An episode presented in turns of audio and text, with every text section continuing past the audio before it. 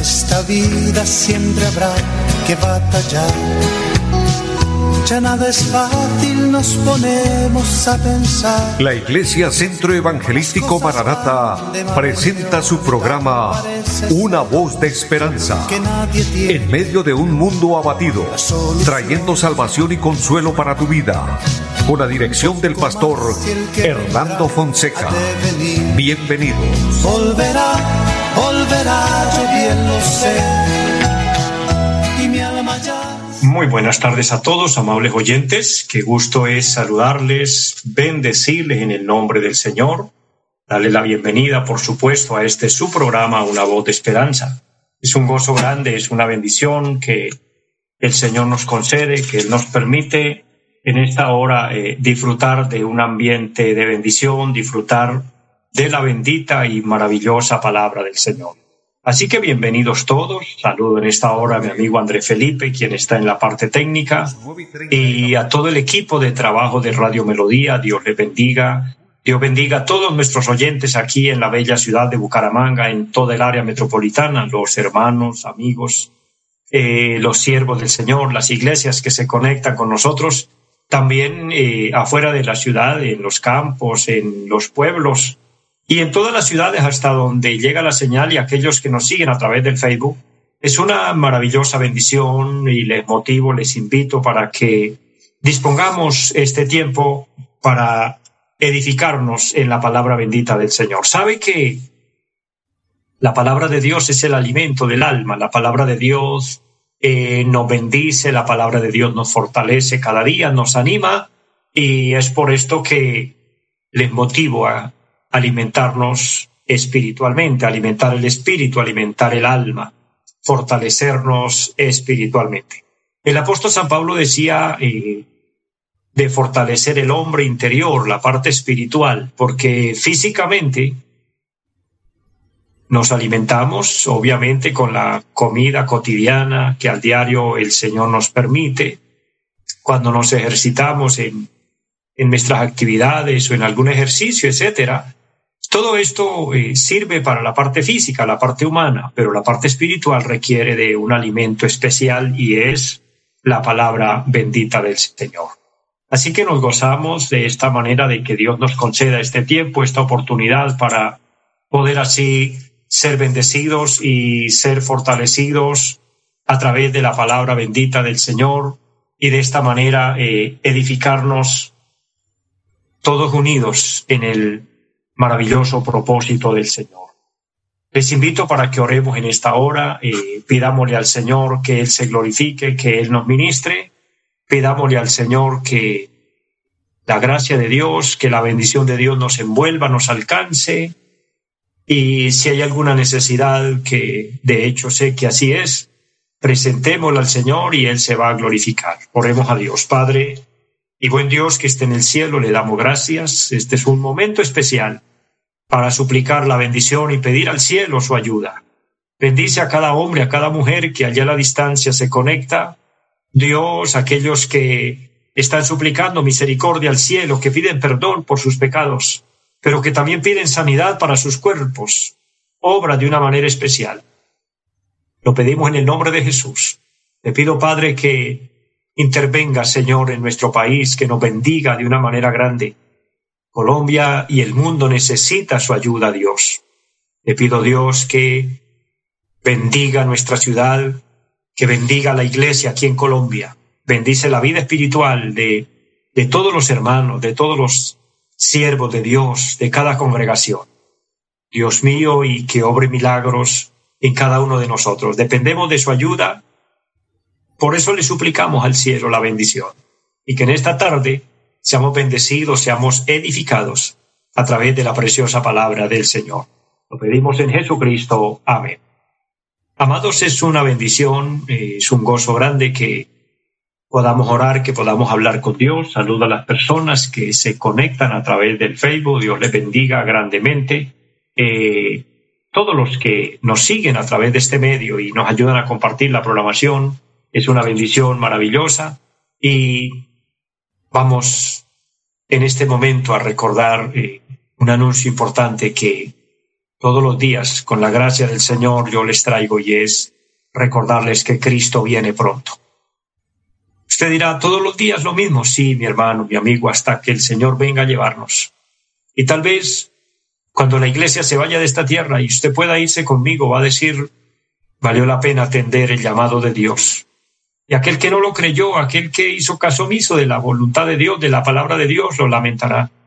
Porque créalo usted o no lo crea, el Señor vendrá por su iglesia. Y digo esto porque todo lo que está profetizado en la palabra se ha cumplido. Y falta esta parte final, lo que es el arrebatamiento de la iglesia. Continuando a esto, los juicios apocalípticos que están pronto a, a entrar en, en desarrollo, porque hay un programa trazado de Dios para el mundo, para el hombre. El programa de Dios es salvarnos, el programa de Dios es rescatar al hombre del pecado y por ende de la condenación eterna.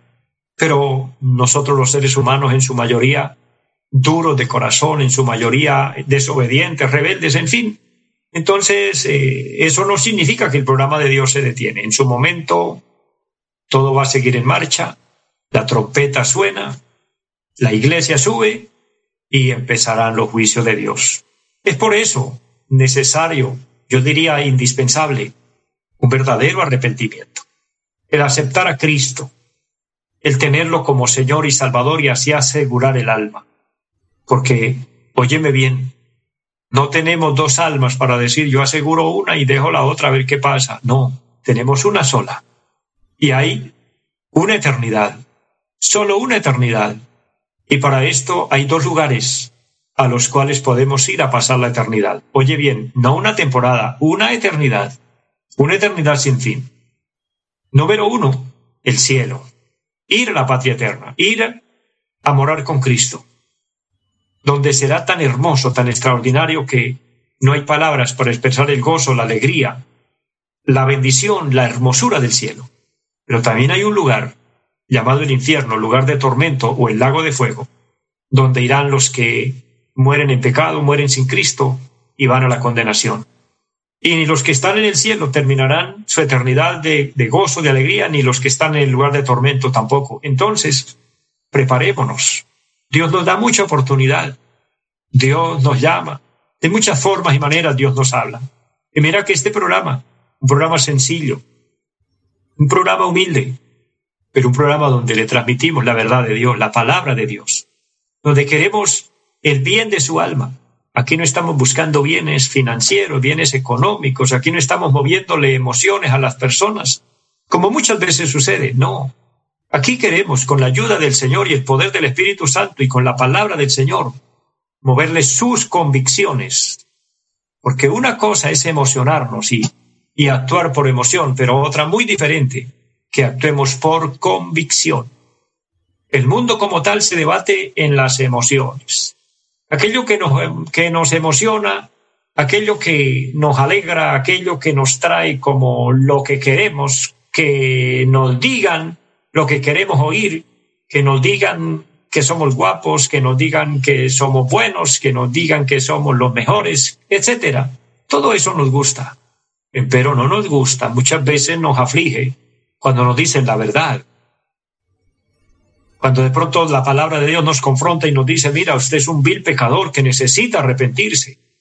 Entonces ahí la cosa es diferente. Pero ¿qué pasa? Ese mensaje que aparentemente parece como feo, parece como, como duro, pero ese es el que nos hace bien, porque precisamente ese mensaje nos traerá convicción. Convicción, arrepentimiento, nos llevará a pensar seriamente en la realidad de Dios, en la realidad del cielo, en la realidad de la eternidad y decimos, oye, esto es en serio. Y es que si hay un tema serio en la vida, es la vida eterna, es la salvación, es la palabra de Dios, es el arrepentimiento. Les invito a todos a un verdadero arrepentimiento, a una entrega a Dios y a dedicar nuestra vida al Señor. Hago un paréntesis para saludar la iglesia en pie de cuesta, los que el Señor por su gracia y por su misericordia me permite pastorear, le bendigo. Un abrazo a todos los hermanos que se conectan a través del programa. Dios los bendiga grandemente. y Dios bendiga el trabajo de nuestra obra, el equipo de trabajo de la iglesia, los jóvenes de la iglesia que trabajan, eh, que hacemos equipo allí unidos trabajando. Les recuerdo a todos que nos pueden seguir a través de la página Cristo viene Sem, que es donde transmitimos cultos de la iglesia, donde transmitimos el programa. Eh, estamos por Facebook, por YouTube, por Instagram. Y de esta manera estamos entregándole contenido para su edificación espiritual y para que usted conozca más de nuestra obra, de nuestro trabajo. Un trabajo que hacemos exclusivamente para honrar a Dios, pero también para bendecir su vida, bendecir su alma. De esta manera, eh, usted recordará todos los días, casi siempre damos las direcciones allí, la carrera séptima número 371 del barrio Amaral. También recuerde nuestra línea telefónica 318-767-9537.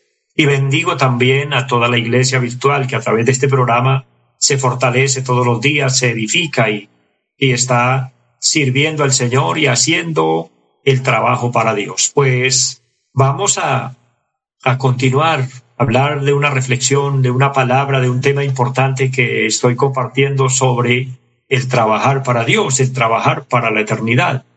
Mira, el apóstol San Pablo en Filipenses, que fue donde abrimos el tema, especialmente en el capítulo 2 y por el versículo número 2, él dice, ocupaos en vuestra salvación con temor y temblor. Y me gusta mucho la palabra cuando dice, ocupaos en vuestra salvación. Mira, para Dios y para nuestro Señor Jesucristo y para los apóstoles. Y mencionando como punto de referencia el apóstol Pablo, la salvación era una profesión. Por eso escribiendo a los hebreos dice, retengamos nuestra profesión. Digo, digo esto porque para Dios y para lo entendido, el pensar en las cosas eternas, el proyectarnos a una vida espiritual con Dios, el proyectarnos a hacer la voluntad de Dios, para Dios es un trabajo. Espero que para el mundo y para muchos parece no serlo.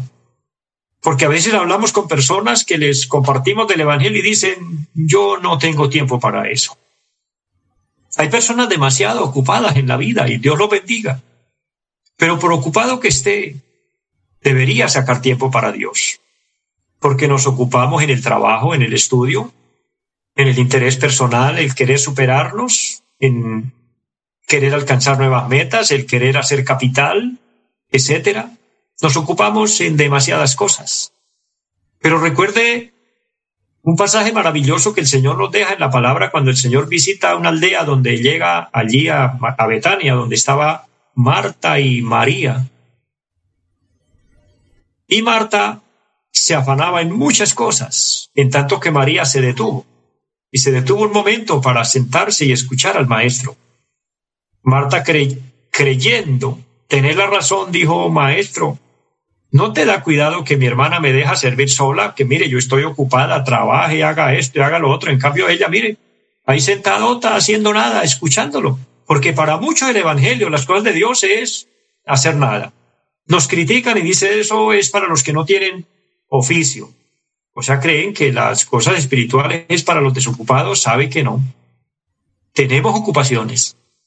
Si ustedes conocieran la vida de un siervo de Dios, o conocieran de verdad la vida de un cristiano que trabaja, que lucha sacando una faena, unas tareas enormes durante el día y aún en la noche saca un tiempo para ir a congregarse al templo, a orar, los domingos lo dedica para Dios.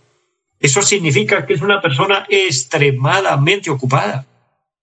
Entonces el Evangelio no es para los desocupados, es para los entendidos, que aunque tenemos un sinnúmero de compromisos, pero apartamos tiempo para Dios. Ahora, si no lo hacemos, quien perdería será, sería la persona, obviamente. A veces no paramos en la vida para nada, no nos damos ni un descanso en absoluto para nada, menos dedicar un tiempo para Dios. Y yo pregunto, ¿y cuando la enfermedad llega? ¿Y cuando la enfermedad nos paraliza? Que a veces duramos una semana, quince días o hasta un mes o más postrados en un lecho, en una cama. ¿Y qué pasó con todos los oficios y todas las ocupaciones que decimos muchas veces No puedo parar, es que no puedo de perder tiempo, es que no puedo perder ni un minuto. Y allí cuando una persona se enferma se da cuenta que sí pudo, pero terriblemente a veces para cuando definitivamente ya por fuerza mayor es sometido. Pero qué bueno cuando nosotros hacemos un par en la vida, una reflexión y decimos, oye, la vida no es solo trabajo. La vida no es solo acumular cosas. La vida no es solo trazarnos metas aquí, porque recuerde, una de las cosas, lo dije en una reflexión anterior, una de las cosas que el apóstol Pablo entendió, que parece que nosotros no hemos entendido, es que el apóstol sí entendió que lo de aquí era de aquí, que lo de la tierra es de la tierra, que todo el esfuerzo que se hace aquí en el mundo, aquí se queda. Empero lo que hagamos para la eternidad va a perdurar. Por eso el Señor Jesucristo dijo, haceos tesoros en el cielo. ¿Y qué es hacer tesoros en el cielo? Es trabajar para la eternidad, es trabajar para nosotros mismos, para nuestra misma alma, para nuestro propio beneficio.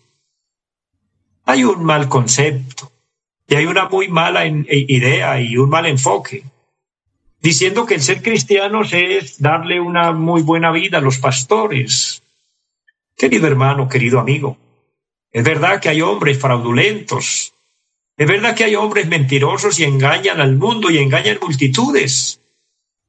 Pero un verdadero siervo de Dios no está buscando lucrarse, un verdadero siervo de Dios no está buscando sacar provechos personales. Un verdadero siervo de Dios trabaja para Dios con el único fin, el único objetivo de alcanzar almas para la eternidad. No hablamos de dinero, no estamos detrás de, su cartera, no estamos detrás de del trabajo de sus manos. Queremos es su alma para Dios. Ese es el trabajo de una verdadera iglesia de Cristo. Ya que una persona se motive y apoye un ministerio, eso es un tema personal y es un trato de Dios y la persona, y por ende, aquellas personas que apoyan la obra de Dios, Dios les recompensará de una manera enorme. Dios les devolverá como usted no se imagina, porque usted siembra en un buen terreno.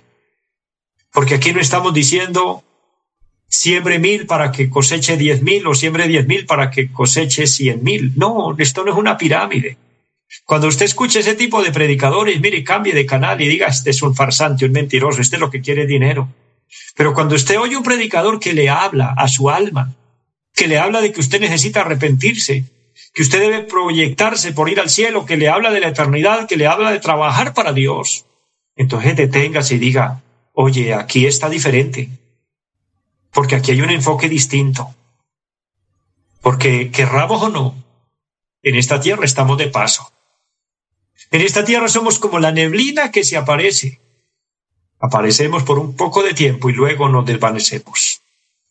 Para su información, muchos lo saben, a otros les comparto la vida de un ser humano en promedio, que dure unos 80 años, esos 80 años, multiplicándolos por horas, son la suma de 700 mil horas.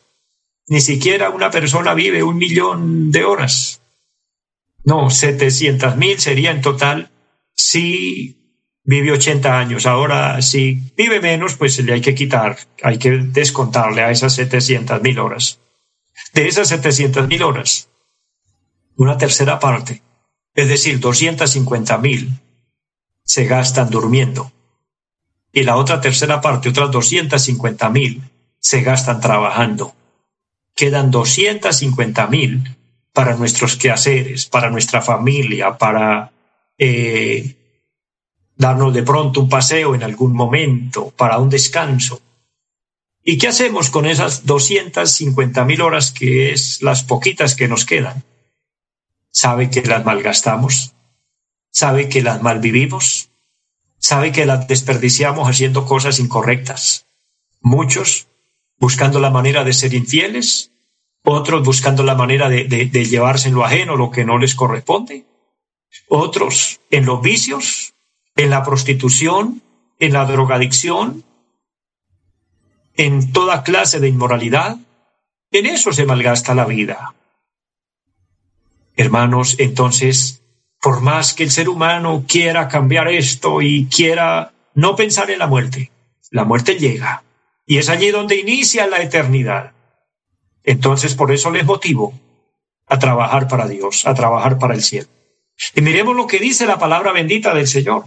Primera carta a los Corintios, el capítulo 15 y el versículo, el versículo número 58 dice, Así que hermanos míos amados, estad firmes. El llamado precioso del Espíritu Santo, estad firmes y constantes creciendo en la obra del Señor siempre, sabiendo que vuestro trabajo en el Señor no es en vano. El trabajo en el Señor no es en vano. En tanto que a veces el trabajo secular, el trabajo terrenal, sí a veces es en vano. Porque aquí en la tierra somos aplaudidos, nos dan la palmadita en la espalda, en el hombro, y nos dicen, qué buena persona es usted, qué bendición, el mejor trabajador de la empresa, la mejor persona que tenemos. Pero eso nos lo dicen cuando estamos rindiendo, cuando estamos dando buenos frutos para esa empresa, para ese proyecto, cuando estamos dando ganancias para, para quienes nosotros trabajamos. Pero vaya y una persona se enferme, o vaya y una persona envejezca y ya le busca la manera de sacarlo y dice, no, ya, ya no es la misma persona, ya no es dinámico, ya no hace esto, ya no hace esto otro. Y todo el esfuerzo que se hizo, nadie lo va a valorar. Esa es la gran realidad de la vida. Empero Dios extiende su llamado y nos dice, vengan a mí aunque estén trabajados y cargados, y en mí hallarán descanso. El Señor sí nos va a reconocer.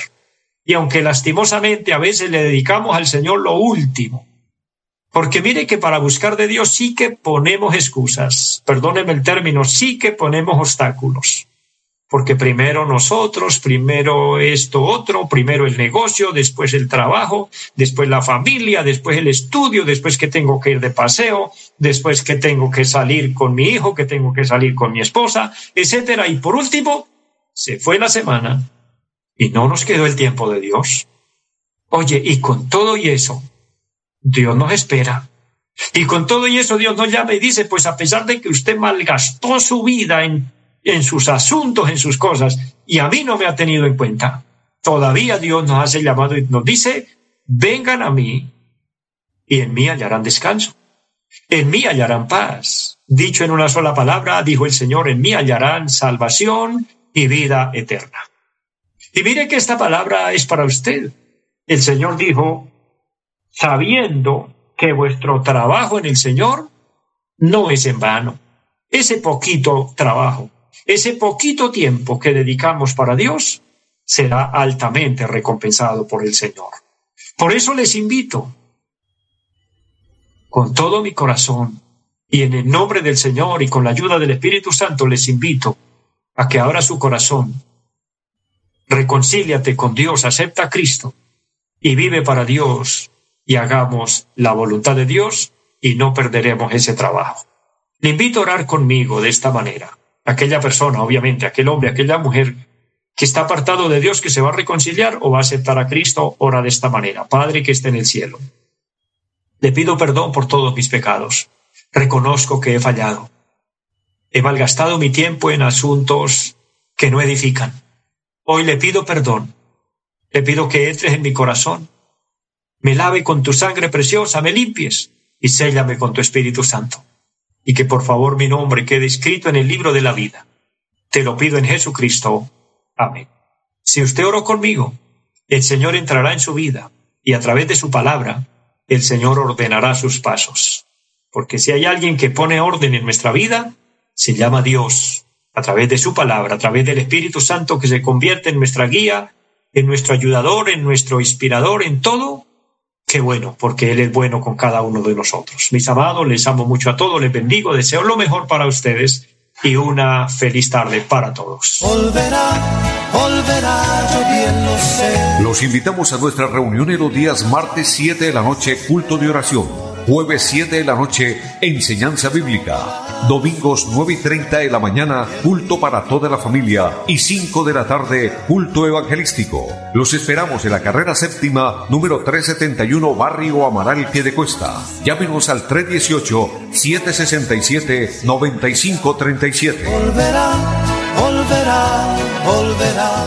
En esta vida siempre habrá que batallar ya nada es fácil, nos ponemos a pensar. La Iglesia Centro Evangelístico Maranata presentó su programa Una voz de esperanza. Los esperamos en nuestra próxima emisión. Volverá, volverá, yo bien lo sé. Y mi alma ya se desespera por volar